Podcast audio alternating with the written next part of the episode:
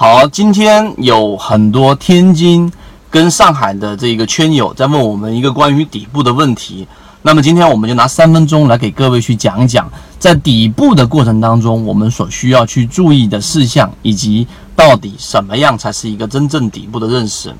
首先，作为一个底部啊，有第一点是要确定的，真正的底部不是靠任何人预测或者说是去猜测得出的结果。底部是真正走出来的，所以千万不要去在真正的操作过程当中去做这一种预测底部的这一种愚蠢的事情。你可以去跟别人的作为一个谈资，你可以做一个预判，但是真正的底部你要记住，永远都没有办法你自己去可以去判断的出来，而是走出来的。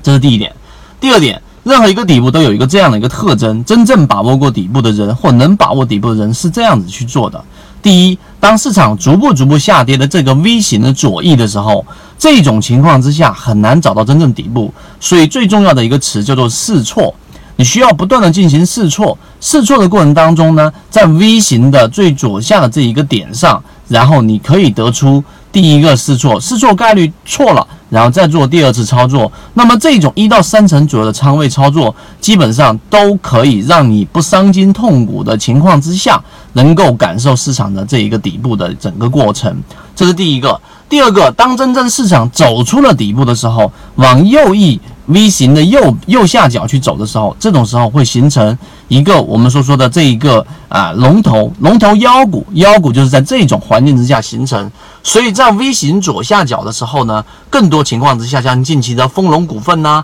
贵州燃气啊等等这一些类似的个股，都能够短期内拉出五六个涨停板。那么这种个股类型呢，都是在整个触底 V 型左下角的这个位置形成。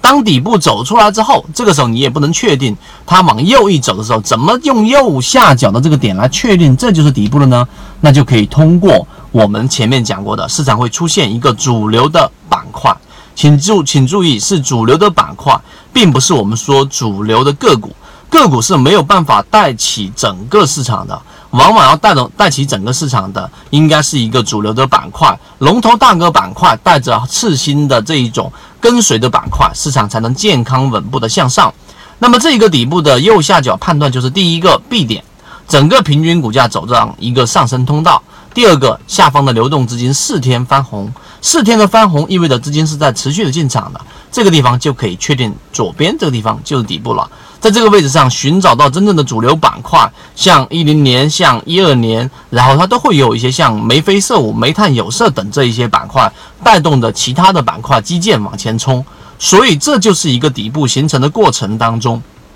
该去做的一个判断。那么下一个话题，我们就会去聊，到底现在我们所处的这个位置是在哪个位置，并且我们该做什么事情去把握到个股。首先，我们先把结论告诉给大大家，这个时候一定是重个股轻大盘才是最好的策略，把仓位控制好，你就能把这一波行情给把握住了。那么今天我们讲的这么多，如果你对于刚才我说现在这个底部行情里面到底该怎么去做、怎么去把握感兴趣的话呢，可以直接找到我们的朋友圈。如果对于我们这个视频所讲的底部觉得对你有帮助，可以多多评论、多多转发、多多点赞，这个就是给予我们最大的支持了。好，谢谢各位，各位再见。